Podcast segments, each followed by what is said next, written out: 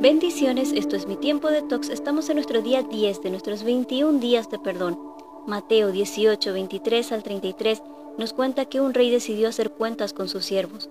Cuando empezó le llevaron a un siervo que le debía muchos millones de monedas de plata. Como debía mucho, no tenía dinero para pagar la deuda. El rey ordenó que lo vendieran junto con su esposa e hijos y todo lo que tenía, y así recuperar su dinero. Entonces el siervo se postró delante de él y le rogó, por favor, tenga un poco de paciencia conmigo, yo le voy a pagar todo lo que le debo. El rey tuvo compasión de él y le perdonó la deuda y lo dejó libre. Cuando el siervo se fue, se encontró con un compañero que le debía cien monedas de plata. Entonces el siervo a quien el rey había perdonado agarró del cuello al otro y le dijo, Págame lo que me debes. El compañero se postró y le rogó, Por favor, ten un poco de paciencia conmigo yo te voy a pagar todo lo que te debo. Pero el primer siervo no quiso perdonarle la deuda y mandó echarlo a la cárcel hasta pagar lo que debía.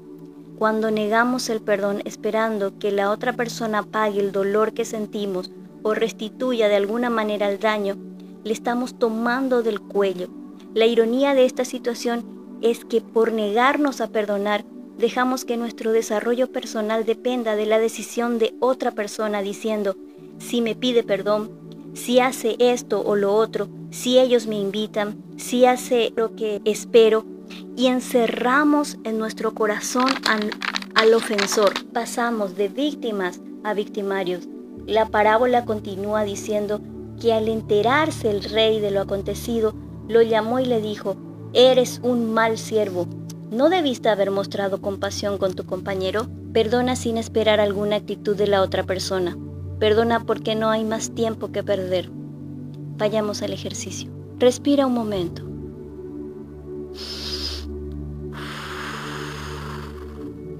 Escribe en tu cuaderno de talks cuáles son las acciones que espero para perdonar y por qué.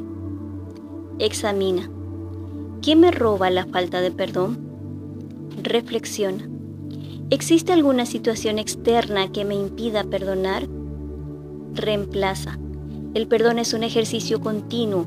Empieza con pequeños pasos que te darán grandes victorias.